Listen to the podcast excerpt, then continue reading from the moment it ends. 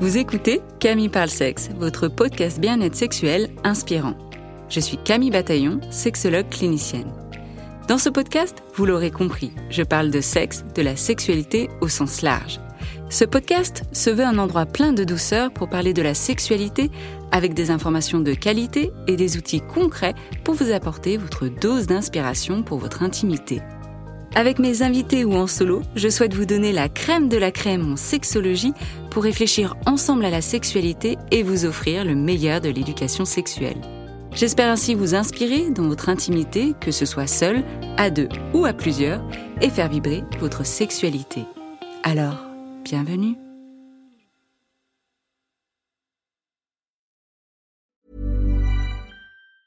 Ever catch yourself eating the same flavorless dinner three days in a row? Dreaming of something better? Well, HelloFresh is your guilt-free dream come true, baby. It's me, Gigi Palmer. Let's wake up those taste buds with hot, juicy pecan-crusted chicken or garlic butter shrimp scampi. Mm. Hello Fresh. Stop dreaming of all the delicious possibilities and dig in at HelloFresh.com. Let's get this dinner party started. Ready to pop the question? The jewelers at BlueNile.com have got sparkle down to a science with beautiful lab-grown diamonds worthy of your most brilliant moments. Their lab-grown diamonds are independently graded and guaranteed identical to natural diamonds, and they're ready to ship to your door. Go to BlueNile.com and use promo code LISTEN to get $50 off your purchase of $500 or more. That's code LISTEN at BlueNile.com for $50 off. BlueNile.com code LISTEN. Hey, I'm Ryan Reynolds. Recently, I asked Mint Mobile's legal team if big wireless companies are allowed to raise prices due to inflation. They said yes. And then when I asked if raising prices technically violates those onerous two year contracts, they said, What the f are you talking about, you insane Hollywood ass? So to recap, we're cutting the price of Mint Unlimited from $30 a month to just $15 a month. Give it a try at mintmobile.com slash switch. $45 upfront for three months plus taxes and fees. Promo rate for new customers for limited time. Unlimited more than 40 gigabytes per month. Slows. Full terms at mintmobile.com. Pendant une semaine, sur ce podcast, je vais aborder en solo et avec mes invités la thématique de la contraception.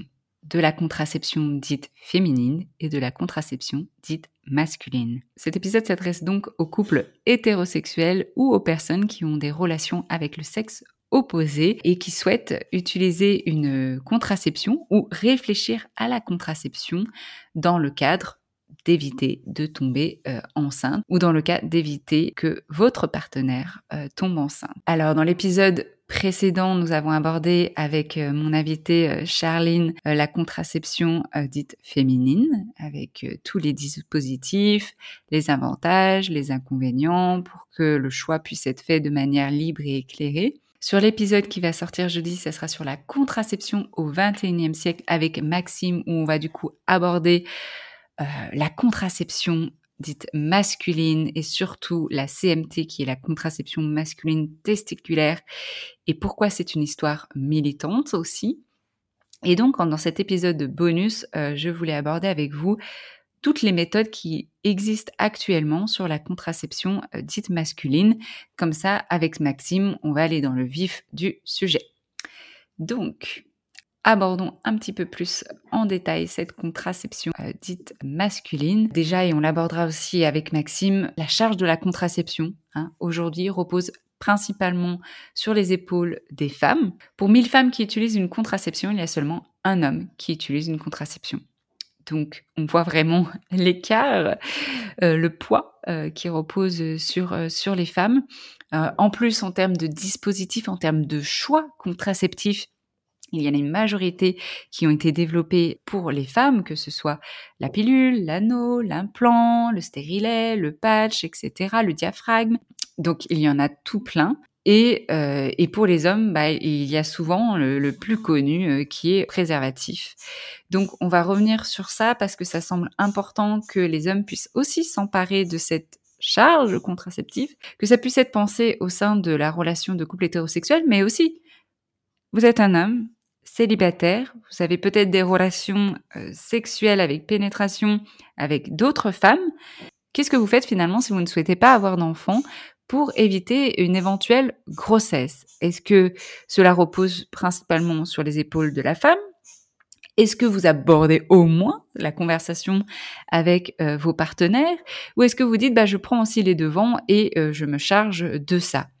Et même si, par exemple, cette partenaire, euh, que ce soit d'un soir ou une partenaire durable, entre guillemets, est-ce que même si elle a une contraception, vous dites, bah, je vais aussi utiliser une contraception pour, en fait, doubler nos probabilités d'éviter une grossesse. Alors, venons un petit peu à ce cours théorique euh, de la contraception dite masculine. Qu'est-ce qu'il existe vraiment? Alors maintenant, je vais faire mon petit cours théorique en énumérant euh, les différentes méthodes qu'il existe pour euh, les hommes et pour les couples hétérosexuels. Alors on parle souvent de la technique du retrait qui consiste en fait à retirer le pénis du vagin quand l'éjaculation arrive pour que l'éjaculation se fasse en dehors, à l'extérieur du sexe féminin pour éviter une éventuelle grossesse. Alors, elle est vraiment. Euh, alors cette méthode, alors cette méthode, elle est assez controversée parce qu'elle comporte des risques comme toute méthode, de toute façon, il n'y a jamais une méthode à 100% qui va faire que euh, c'est sûr à 100% vous n'aurez pas l'éventualité d'une grossesse. Hein. Le 100% c'est en fait l'abstinence. Donc à partir du moment où vous avez des rapports intimes, il y a un risque, une probabilité euh, d'une éventuelle euh, grossesse. Donc la méthode du retrait, elle peut être risquée parce qu'il peut y avoir du liquide prééjaculatoire, c'est-à-dire un liquide qui est présent avant même l'éjaculation et ce liquide peut contenir des spermatozoïdes. Donc le fait de se dire, ok, euh, je peux contrôler, et là on reviendra sur aussi euh, la, question euh, de contrôler, ok, je peux contrôler mon éjaculation, et donc c'est bon, il n'y a pas de souci, fais-moi confiance. Déjà, effectivement, c'est de l'ordre de la confiance, et bien même que vous ayez confiance en vous ou en votre partenaire masculin, bah, l'éjaculation, ça ne se contrôle pas forcément. Donc, c'est risqué dans ce sens-là, où ça peut être 99% euh, du temps, effectivement, vous allez réussir à contrôler, vous allez pouvoir euh, éjaculer en dehors, et puis 1% où bah, finalement, pour x, raison, ça ne va pas être possible. Et donc là, qu'est-ce qu'on fait finalement? Si l'éjaculation a lieu, que votre partenaire est en période fertile, qu'est-ce qui vous reste? Bah, En fait, du coup, ça tombe sur le poids euh, de la femme qui va devoir prendre la pilule du lendemain, qui va peut-être devoir mettre un stérilet d'urgence pour éviter effectivement une éventuelle euh, grossesse, et qui va devoir se charger, euh, s'il y a une grossesse, bah, de la question de qu'est-ce qu'on fait en fait de cette grossesse qui peut-être à la base n'était pas souhaitée. Donc la technique du retrait, c'est pas forcément une technique qu'on va vraiment euh, utiliser, ou alors elle peut être en complément euh, d'autres euh, méthodes, comme par exemple la symptothermie. Et ça, on l'a expliqué dans l'épisode avec euh, Charline. Donc ça peut être un petit peu avec un combo, ou ça peut être par exemple si votre partenaire utilise un, préservatif en interne, eh bien, pour une double sécurité, il y a le préservatif et puis il y a le retrait, donc l'éjaculation qui peut être en externe. Donc voilà, par rapport à la technique du retrait. Ensuite, il y a la contraception la plus connue qui est le préservatif externe. Donc c'est euh, c'est un étui souple en latex euh, ou en polyuréthane. J'arrive jamais à prononcer ce mot. Ou en polyuréthane, désolé, qu'on enfile du coup sur le sexe en érection. Pas quand il est mou, quand il devient en érection, on le déroule sur le sexe. Et lorsqu'il est bien mis, il protège des grossesses et il protège aussi des IST. Et oui, donc c'est une méthode contraceptive, c'est la seule qui fait un peu double emploi, qui est aussi contre les IST, euh, le préservatif. Le préservatif qui soit en interne ou en externe. Ou ce carré de latex aussi quand on euh, fait un cuni, pour se protéger des IST.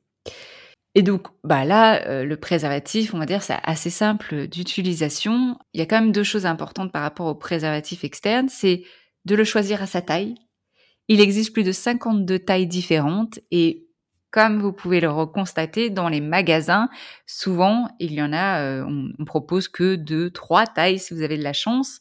C'est un petit peu comme si on vous proposait euh, que deux, trois euh, pointures de chaussures dans un magasin de chaussures.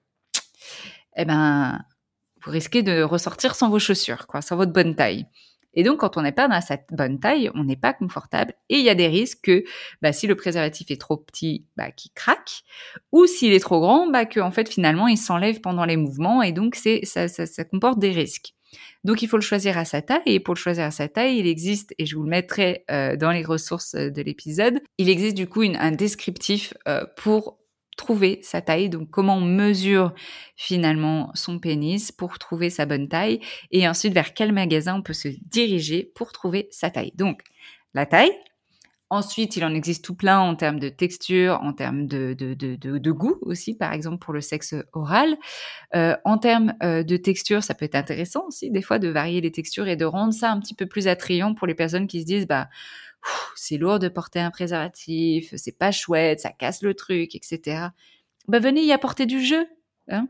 Dans la mise en place du préservatif, venez y apporter du jeu, ou même en termes de texture, venez varier les sensations pour la partenaire en termes de texture et s'il y a du stress aussi au moment de la mise en place, ou si vous vous dites, mais moi, quand j'utilise un, préservatif, je ne ressens rien, là aussi, il y a des choses à faire.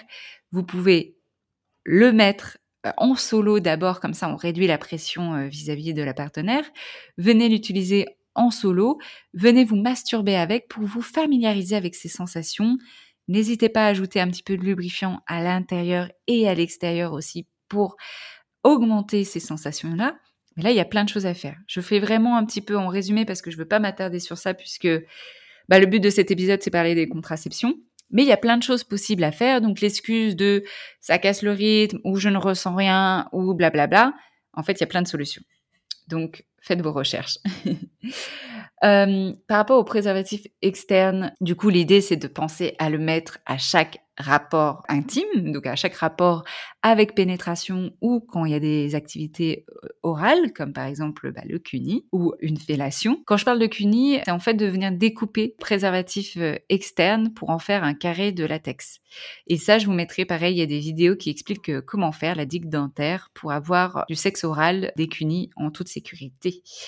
Donc, je le rappelle, c'est le seul moyen de se protéger des IST et c'est sans hormones, donc ça n'a aucun impact sur votre libido, ça n'a aucun impact euh, sur euh, votre humeur, euh, sur votre état de santé. Ça peut peut-être avoir un impact sur vos érections, mais là encore, c'est peut-être la manière dont vous abordez le fait d'utiliser un préservatif avec une partenaire. Et par exemple, ça peut être, bah, j'ai peur de perdre mon érection quand je le mets, je ressens moins de sensations, ça casse le truc. Et donc là, si, vous vous retrouvez dans cette situation, n'hésitez pas à vous faire accompagner par des sexologues pour rendre l'expérience beaucoup plus plaisante parce qu'il y a des solutions encore une fois. La troisième contraception dite masculine, c'est une contraception qu'on va dire définitive car c'est la vasectomie. Et la vasectomie, ah oui, euh, par rapport à l'indice de Perle, l'indice de Perle, en fait, c'est ce qui euh, montre l'efficacité euh, d'une contraception par rapport au préservatif externe. Quand il est bien mis, il protège des grossesses à 98%. Par rapport à la vasectomie, qui est une contraception dite définitive, elle protège des grossesses à 99,9% pour parler de vasectomie, ça me semble important qu'on s'arrête un petit moment euh, pour faire un peu de théorie sur la physiologie du réflexe éjaculatoire. Et pour ça, je vais me repencher sur mes cours d'anatomie avec le professeur Hobsommer. Et c'était tellement passionnant. On a appris tout plein sur les pénis. Alors, qu'est-ce que l'éjaculation déjà? L'éjaculation, c'est la projection de sperme à l'extérieur des voies génitales de l'homme. Cette éjaculation, elle comporte deux phases. Une première phase qui est l'émission et la deuxième phase qui est l'expulsion. Qu'est-ce qui se passe au moment de l'émission? Au moment de l'émission, il y a une sécrétion du liquide séminal et une contraction des muscles de la prostate, de la vésicule séminale et du canal déférent. Donc cette phase, elle va permettre, euh, en fermant partiellement la vessie, de premièrement empêcher l'expulsion d'urine quand il y a une éjaculation et de deuxièmement, le fait que la vésicule séminale et la prostate vont se contracter, ils vont déverser les spermatozoïdes dans l'urètre prostatique. Et puis il y a la phase d'expulsion, où là c'est les contractions des muscles lisses de l'urètre et euh, du périnée. Il va y avoir une sorte de contraction. Là la vessie, elle se ferme complètement. Et durant cette phase-là, bah, les spermatozoïdes et tout ce qui en fait fait partie de l'éjaculat, donc les spermatozoïdes, le liquide spermatique et le liquide prostatique, vont être chassés à travers l'urètre. Ok? Et donc c'est là où on voit l'éjaculation, euh, l'éjaculat en dehors du pénis. Et donc par rapport à la vasectomie, donc revenons là-dessus. Donc je disais que les canaux déférents transportent euh, les spermatozoïdes des testicules à la prostate Et donc la vasectomie va consister à sectionner ces canaux différents, à sectionner un petit peu cette phase numéro 1 qui est l'émission.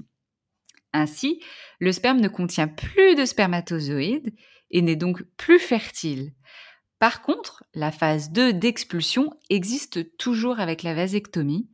Et, donc, quand vous faites l'opération de la vasectomie, il y a de l'éjaculat qui sort, mais cet éjaculat ne contient plus de spermatozoïdes. Il faut savoir que dans l'éjaculat, il n'y a pas que du sperme, comme je vous l'ai dit euh, plus tôt.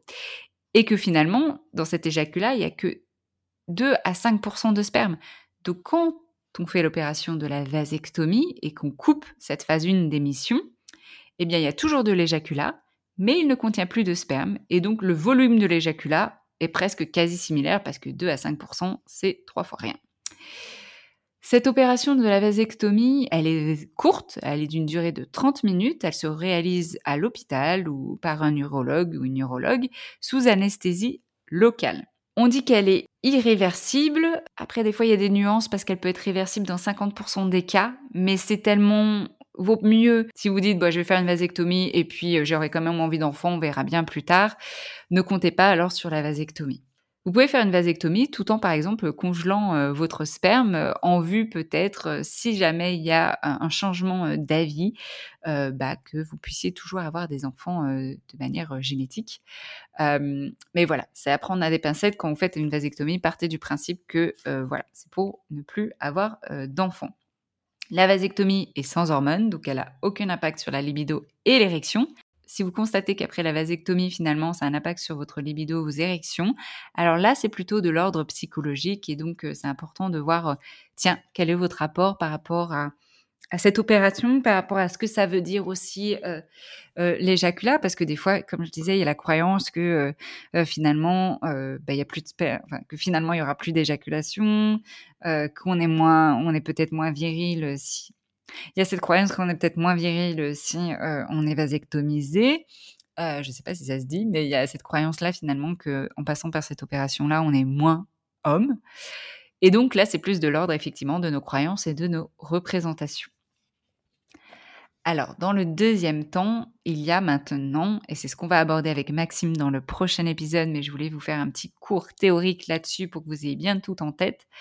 Il y a la contraception masculine thermique, qui est la CMT, contraception masculine thermique. On en parle un peu plus ces deux, trois dernières années, mais c'est présent depuis plusieurs décennies. Peut-être que là, vous apprenez quelque chose. Mais les médias s'y intéressent vraiment plus sérieusement ces deux, trois, allez, deux, quatre dernières années. La méthode thermique consiste à augmenter légèrement la température des testicules à 37 degrés à l'aide d'un sous-vêtement ou d'un outil adapté.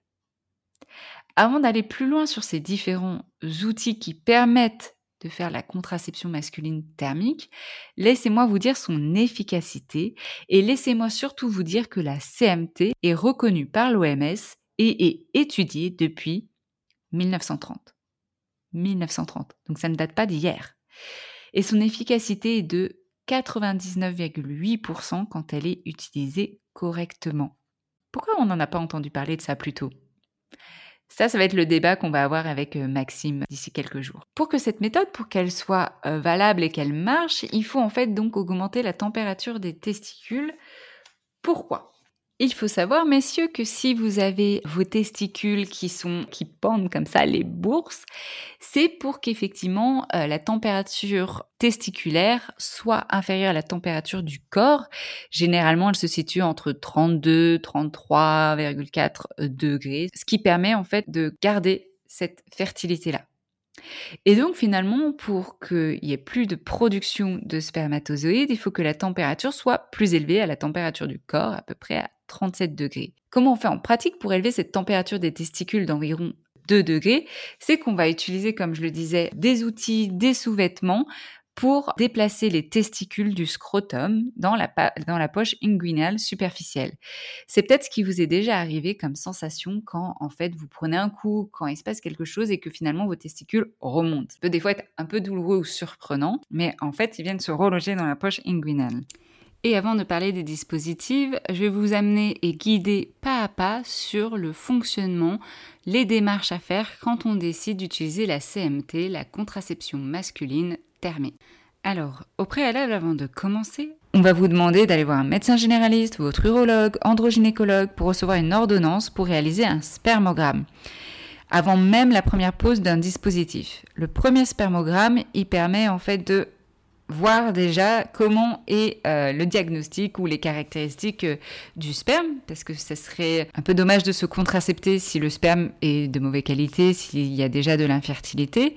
Et si les caractéristiques du sperme sont dans la normale et en accord avec le la médecin, le dispositif peut être porté tous les jours durant 15 heures. Il existe des contre-indications à une CMT. Je vais commencer déjà par les contre-indications. C'est euh, si vous avez eu des anomalies de la descente des testicules traitées ou non quand vous étiez euh, petit ou adulte, une hernie inguinale traitée ou non, et s'il y a un cancer du testicule. À l'examen clinique aussi, s'il y a eu la présence d'une varicocèle de grade 3 ou une présence d'une grande obésité, ça peut être aussi des contre-indications à la CMT. Donc je vous recommande vraiment d'en discuter avec euh, votre médecin, urologue ou androgynécologue pour faire un bilan. Une fois que vous avez le feu vert, vous allez réaliser, comme je disais, le premier spermogramme.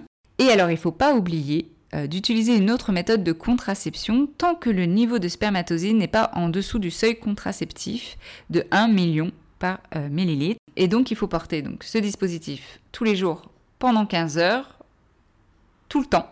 Même quand vous allez être contracepté, c'est-à-dire au bout de 3 mois, plus, plus, ou moins, et le spermogramme permettra justement de vous dire, ah bah oui, là vous êtes infertile. Mais même quand vous êtes infertile, il faut continuer à utiliser ce dispositif contraceptif parce que c'est ça qui permet euh, de garder les testicules au chaud et donc d'arrêter la spermatogénèse. Et donc, vous commencez à porter ce dispositif tous les jours pendant 15 heures, puis 2-3 mois plus tard, vous avez un deuxième spermogramme. Donc, c'est bien là, ce deuxième spermogramme, qu'on va voir effectivement si vous êtes en dessous du seuil contraceptif et si c'est le cas, vous êtes du coup contracepté et vous continuez à utiliser le dispositif tous les jours pendant 15 heures au moins. Vous utilisez uniquement cette méthode contraceptive en accord avec le ou la médecin quand cette personne vous a dit oui, vous êtes bien contracepté. D'accord? Si vous êtes toujours au seuil contraceptif au bout de 2-3 mois, alors on va vous proposer d'utiliser une autre méthode contraceptive plus continuer à utiliser un dispositif avant le prochain spermogramme pour voir si voilà, il suffisait quelques semaines d'attendre quelques semaines pour voir. Une fois que vous êtes contracepté, comme je disais, vous continuez à porter le dispositif et on verra les dispositifs juste après durant 15 heures par jour et vous allez réaliser pendant 6 mois, tous les mois, un spermogramme pour contrôler le dispositif, pour contrôler effectivement si vous êtes toujours bien infertile. Et puis après ces 6 mois, ça sera euh, une fois par trimestre. Les études cliniques ont été menées sur 4 années maximum et c'est pour ça qu'il est conseillé, par principe de précaution, d'arrêter cette méthode au-delà des 4 années consécutives de port. Alors maintenant, penchons-nous sur les dispositifs qui permettent la CMT. Il y a tout d'abord l'anneau thermique, l'androswitch. C'est un anneau en silicone que vous allez poser à la base de votre pénis et qui va entourer donc le pénis et le scrotum. Aussi, ce qui va faire que les testicules vont remonter elles-mêmes dans la poche inguinale, ce qui va du coup élever la température de ces dernières. Vous commencez à, comprendre un petit peu le topo. Et l'élévation de la température des testicules à la température corporelle entraîne une infertilité temporaire et réversible sans effet secondaire. Donc l'anneau, l'androswitch, il est conçu pour maintenir temporairement les testicules dans la poche inguinale. Ce qui est chouette, c'est qu'une fois que vous l'avez acheté sur le site Torem ou euh, sur le site Sauce Contraception, même dans certains plannings familiaux, il est à 37 degrés. le lapsus, il est à 37 euros. Tiens, d'ailleurs, je pense que c'est pas un hasard s'il est à 37 euros. Je viens de tilter. Vous l'installez vous-même. Et donc il est discret, il n'empêche pas d'uriner. Vous pouvez faire pipi avec l'anneau. Vous pouvez avoir des rapports sexuels avec l'anneau. D'ailleurs, quand vous avez l'anneau et en érection, ça fait une sorte de cock ring. Donc c'est euh, plutôt, euh, plutôt pas mal. Et euh, vous n'avez pas besoin d'y penser pendant les rapports. Et vous l'aurez compris, il est sans hormones. Ensuite, il y a le slip chauffant, le remonte couille toulousain. Oui, oui, je suis sûre que vous rigolez en entendant ça. Le slip chauffant, c'est, il est créé sur la base d'un slip classique sur lequel on va créer une ouverture à l'avant pour laisser le pénis sortir. Et donc le fait que ce slip ait une ouverture à l'avant pour le passage du pénis va faire que les testicules vont se plaquer contre le corps et du coup, vous l'aurez compris, la température augmente et arrêtant ainsi la production des spermatozoïdes. Ce qui est chouette, c'est que vous l'installez vous-même en ayant fabriqué ce slip vous-même. Vous avez plein de euh, vidéos YouTube pour expliquer justement cette fabrication artisanale. Il existe même euh, des groupes d'hommes qui se retrouvent pour créer eux-mêmes euh, leur slip chauffant en groupe. L'efficacité du slip chauffant est de 99,9% à partir de 3 mois, parce que vous l'aurez compris, c'est à partir de 3 mois vraiment qu'on peut dire que vous êtes contracepté à la suite du deuxième spermogramme. Encore une fois, il n'y a pas besoin d'y penser pendant les rapports et c'est sans hormones. Et l'efficacité de l'androswitch, pardon, je ne l'ai peut-être pas mentionné, mais c'est que 99,8%, ce qui n'est pas mal non plus. Ensuite, il y a un troisième dispositif qui permet l'élévation de la température des testicules, c'est le boxeur thermique, le spermapose. Alors spermapose, c'est 95 euros à peu près. C'est un boxer que vous allez mettre et qui contient à l'intérieur de ce boxer, il y a une compresse thermique et thermorégulateur qui est rechargeable par USB et qui permet du coup de réguler la température. Pareil, je vous mettrai les liens pour que vous cliquiez parce que c'est peut-être un petit peu euh, abstrait pour vous euh, si vous avez jamais entendu parler ça ou si voilà, le fait de voir à quoi ça ressemble, ça va faire peut-être un peu plus sens. Ce qui est chouette avec ce boxeur thermique, c'est qu'il est efficace dès les premières six semaines d'utilisation. Donc il n'y a pas besoin d'attendre trois mois. Mais là, c'est bien six semaines d'utilisation. Encore une fois, avec euh, la validation d'un spermogramme qui montre que vous êtes bien contracepté, puisque en dessous du seuil contraceptif. Il y a eu encore peu d'études euh, là-dessus par rapport euh, au boxer au spermapose ce qui est chouette avec le spermapose, c'est qu'on n'a pas besoin de l'utiliser 15 heures par jour, mais là, au bout de 4 heures par jour de port, c'est déjà suffisant pour être euh, dans le seuil euh, de euh, contraception. Alors, en l'utilisant, comme je l'ai dit, l'efficacité au bout de 6 semaines d'utilisation et avec vérification du je vous mettrai tous les liens vers les différents dispositifs dans les notes du podcast. Ne, ce n'est pas sponsorisé, je n'ai pas de lien d'affiliation.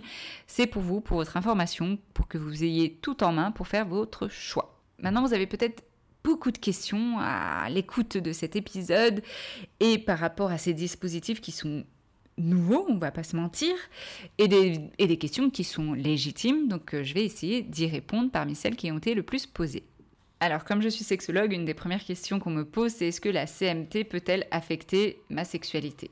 Et je vous l'ai dit, tous ces dispositifs sont non hormonaux et donc ne changent pas finalement l'érection ou la libido, ni l'éjaculation, ni les orgasmes. S'il y a une modification à ce niveau-là, c'est pas dû au dispositif, ça peut être dû à la représentation que vous avez des dispositifs. Donc ça, ça peut être intéressant. Mais comme il n'y a pas d'hormones, ça n'impacte ni les érections, ni les orgasmes, ni l'éjaculation, ni le désir sexuel. Ensuite, une des questions qui vient, c'est mais du coup, j'aurai plus d'éjaculation alors si je suis contraceptée? Comme je l'ai dit un peu en amont avec euh, la vasectomie, l'éjaculat contient la même quantité de sperme, mais contiendra peu de spermatozoïdes. Une des questions qui revient aussi, ok, euh, mais je l'utilise 15 heures par jour, mais comment je peux m'assurer vraiment que je suis bien contraceptée euh, ou de savoir, euh, mince, je l'ai mal porté un jour, est-ce que je suis contraceptée ou plus?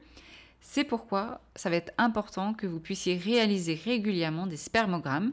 Et les spermogrammes, c'est prescrit par le médecin généraliste ou l'urologue et en plus, c'est remboursé intégralement. Et le spermogramme, il faut savoir que c'est non invasif, non douloureux. On va vous demander d'éjaculer dans, un petit pot pour euh, vérifier tout ça.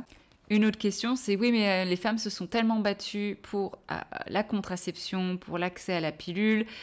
si les hommes commencent à se contracepter, on leur enlève ça on n'enlève rien du tout finalement. On permet une charge plus équitable de la contraception au sein du couple ou au sein des relations.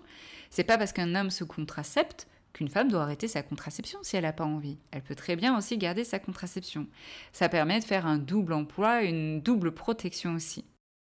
Et donc à la question est-ce que les femmes sont prêtes à laisser les hommes à utiliser euh, un moyen de contraception? Est-ce que les hommes sont prêts aussi à utiliser un moyen de contraception? La dernière étude de 2017 réalisée par Solidaris montrait déjà que, remettons un peu le contexte, 68% des femmes déclarent utiliser un moyen de contraception contre 33% des hommes, et parmi ces hommes-là, 60% utilisent le préservatif.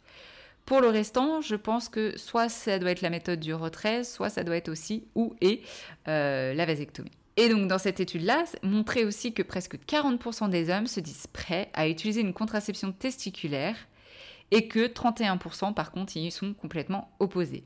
Du côté des femmes, 51% d'entre elles seraient prêtes à laisser la charge mentale de la contraception aux hommes, donc une femme sur deux. 21% cependant s'y opposent, ne le souhaitent pas, et, euh, et, 25% ne savent pas si elles accepteraient. Donc voilà, encore une fois, c'est en réflexion, on laisse, euh, on laisse tout ça faire son petit bout de chemin. Les freins, ça Maxime l'abordera aussi par rapport aux freins techniques, aux freins professionnels et surtout les croyances. Comme euh, je disais tout à l'heure, la croyance que ça va impacter la sexualité, que ça peut être une menace sur la virilité, que la contraception c'est une affaire de femmes, que euh, la croyance aussi que les hommes sont incapables, irresponsables et ne sauront pas gérer ça. Et puis la peur des effets secondaires, etc. Mais les boosts et vraiment ce qu'on voit ces dernières années, c'est qu'il y a vraiment une remise en question du partage de la charge contraceptive et surtout chez les jeunes, la jeune génération entre 20 et 35 ans qui s'empare euh, de ce sujet-là de plus en plus. Et puis il y a des BD, il y a des livres à ce sujet qui sortent de plus en plus ces dernières années. Et donc c'est vraiment, on est vraiment optimiste par rapport à cette charge contraceptive. Bien sûr, il y a encore beaucoup de choses à faire. Bien sûr que ça n'empêche pas d'améliorer la contraception auprès des femmes et que ça n'empêche pas de continuer les études à ce sujet-là et que des contraceptions du futur sortent.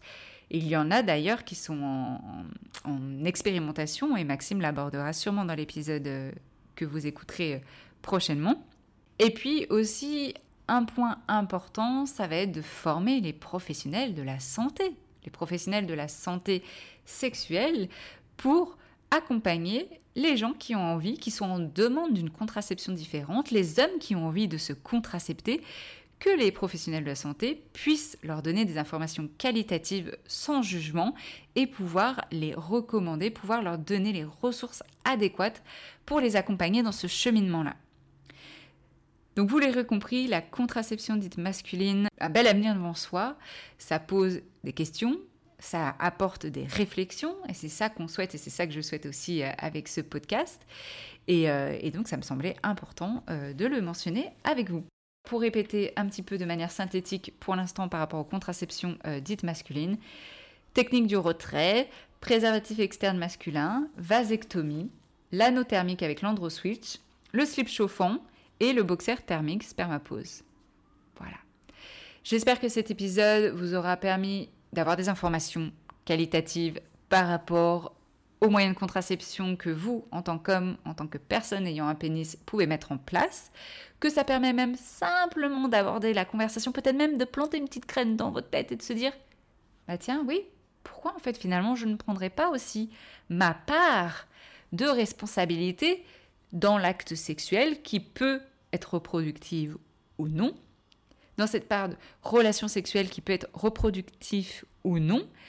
Euh, mais est-ce que je peux en avoir cette réflexion vis-à-vis de moi-même, cette introspection, et puis ces discussions avec mon ou mes partenaires? Si cet épisode vous a appris des choses, vous a permis de penser la sexualité, votre rapport à votre corps, votre rapport à votre contraception de manière différente ou avec une perspective autre, ou même juste simplement, bah, ça m'a fait du bien d'entendre euh, un sujet comme celui-ci. Je vous invite à, mettre des étoiles, à partager, à mettre des commentaires sur ce que, la plateforme sur laquelle vous êtes en train d'écouter ce podcast, Spotify, Apple, Deezer, et même de me le dire euh, par DM sur mon compte Instagram, Camille Parle Sexe. Je vous dis à très vite dans quelques jours où on se retrouve avec Maxime Labrite et on parlera de la contraception du 21e siècle. Et en attendant de revenir justement dans vos oreilles, je vous souhaite de belles expériences intimes. À bientôt!